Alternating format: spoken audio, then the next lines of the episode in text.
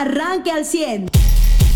No es como si nada, o sea, la pandemia está nada más en nosotros los noticieros, en los números que manda, en los reportes, ¿no? De las de mediodía el Estado, en los de las 7 la Federación, la Secretaría de Salud, pero no está en las calles la pandemia, o sea, muchísimas personas, o bueno, vamos, quien, quien se está cuidando, pues es el que obviamente no está en las calles y en las calles hay una naturalidad que pues preocupa, ¿no? El gobierno dice que ya llegamos un millón, Carlos, de contagios.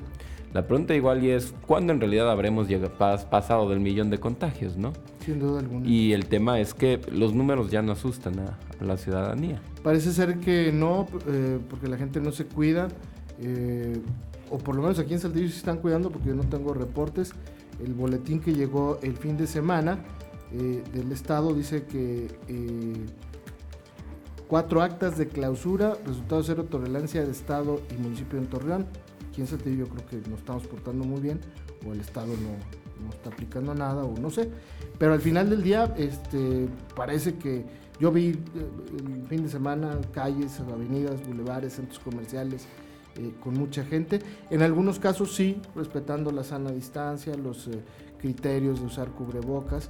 En otros, y creo que fueron muy pocos donde no lo vi, este, y me parece que sí, sí estuvo la gente al pendiente. Pero pues sí, la vida tiene que seguir aparentemente y a como se pueda y a, tratar de recuperar porque la cosa está canija. Los precios de la canasta básica siguen subiendo.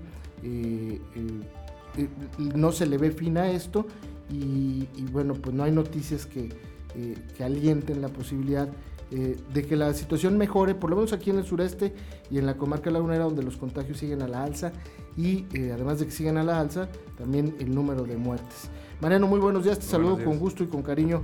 el presidente estuvo el fin de semana allá en Tabasco, eh, pues ya reconoció que la regaron y que afectaron a los más pobres. Así. hizo, hizo eh, honor a su frase que tiene de como, pues como motivo de campaña desde, ¿qué será? 2016. Es su muletilla. Es un, que dice, por el bien de México, primero los pobres. Bueno, pues reconoció que dijo que para no afectar a Villahermosa, abrieron las compresas de la presa que pues va a inundar las zonas bajas de Tabasco, es decir, donde están primero los pobres. Aunque había exonerado a Manuel Bartlett de la CFE, pues ahora con esta declaración eh, finalmente lo responsabiliza a él, porque él es el titular de la ah, CFE y ellos fueron los responsables de abrir estas compuertas de la eh, de esta presa que inundó muchísimos, muchísimos poblados pequeños, entre ellos Macuspana, justamente donde es el presidente, y ahora sí fue ahí con sus paisanos y les dijo, vengo a ayudar, no a tomarme la foto, pero se la pasó tomándose fotos, obviamente. Ahora, hay que ver el tantito antes de, lo que dice el presidente en su discurso desde el helicóptero. A ver, sí,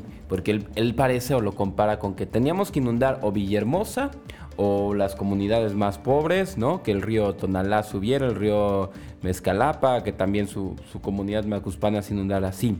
Pero no fue como que las lluvias provocaran esa, eh, eh, vamos, esa represa al, borde, no. Fue eh, todo este auge que quiere hacer ahí del petróleo de nueva cuenta está desviando seis ríos. Esa desviación de seis ríos que no es natural, ¿no? Eh, pues los termina queriendo mandar a planicies, mandando a diferentes lugares y la memoria del agua los vuelve a, juntar todos. Y por eso es que se le que se le inundan. O sea, no les salió querer hacer una refinería que desviar el agua para que no se inundara dos bocas, para que no se inundaran eh, pues, zonas de CFE, para que no se inundaran espacios de gobierno. Pues terminó enviando el agua a otros lugares y en menos de un año que volvió a subir las, o que, tuvo lluvias no atípicas, porque en Tabasco pasa muy común esto, pues se le inundaron, no soportaron.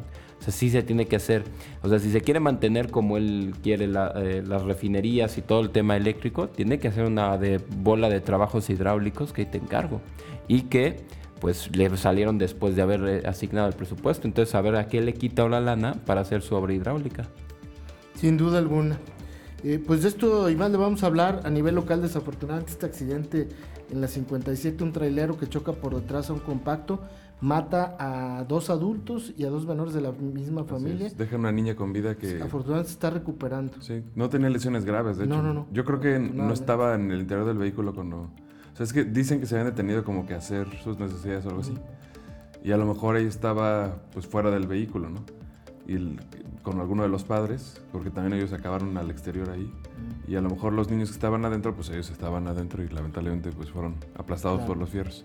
Entonces, eh, dicen que es lo que probablemente salvó la vida a la niña, que a lo mejor estaba mm, con alguno de los padres haciendo sus necesidades fuera del vehículo. Sí los impacta el tráiler, pues sí avienta a todo el mundo, pero no, no tan grave, ¿no?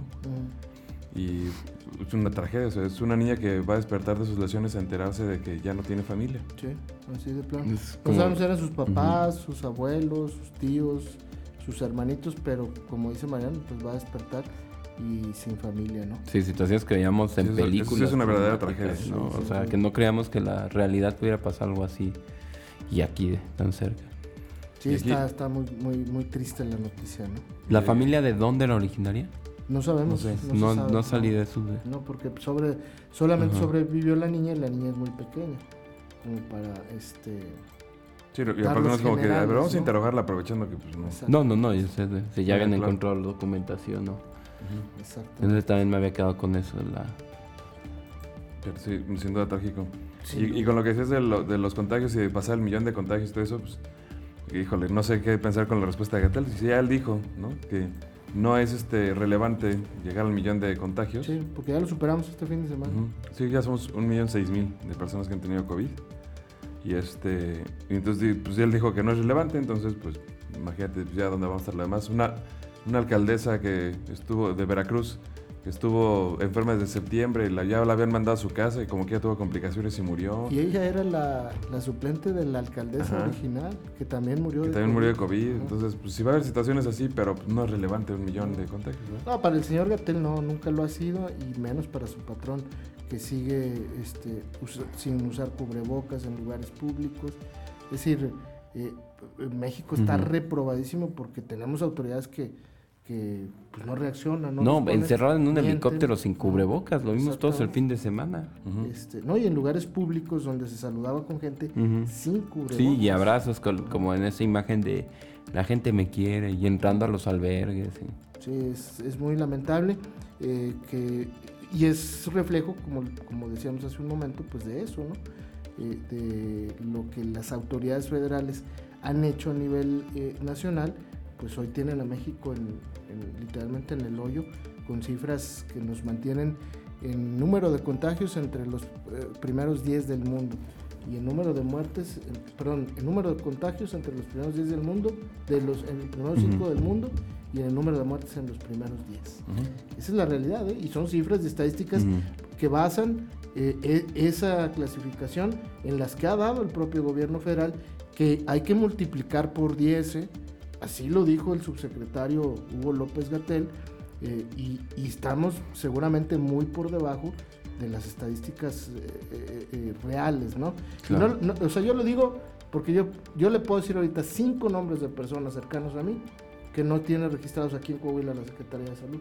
Sí, como contagios. Como contagios. No, yo también te doy. O sea, gente que me enteré, no, ya se enfermó. Y el típico de, pues si ya sabes qué es, ¿para qué voy al cotonete otra vez? ¿No? Con la pura prueba rápida. Y ojo, y lo de la prueba rápida que era más rápida y más segura, obviamente como dice el nombre, pues no, no la aplicamos porque es la Secretaría de Salud Federal la que no quiso, ¿no? Pero los países que mejor les está yendo están aplicando esa prueba. Y entiendes por qué, o sea, a ti te hacen y en 10 minutos te dicen si te encierras o no. Si tú tienes dudas, confirmas o no con otro tipo de prueba, pero no te hacen esperar tres días en los que la gente luego se sale, luego no sabe, luego no le avisa a otros. Eh, que por cierto, hoy no van a sacar pruebas acá en el CRE. Porque es puente. Así es que para. Ah, nadie se va a contagiar. no, yo creo que no. Oye, este, y con respecto a los números, Charlie, cuando vemos por cada. Independientemente que, eh, pues al igual que, que, tú y que muchos otros, sí veo eh, una alteración en los números. O sea, cómo pasó México de un 10% de mortalidad a menos de un 4% instantáneo. O sea, no pasa eso en ningún país.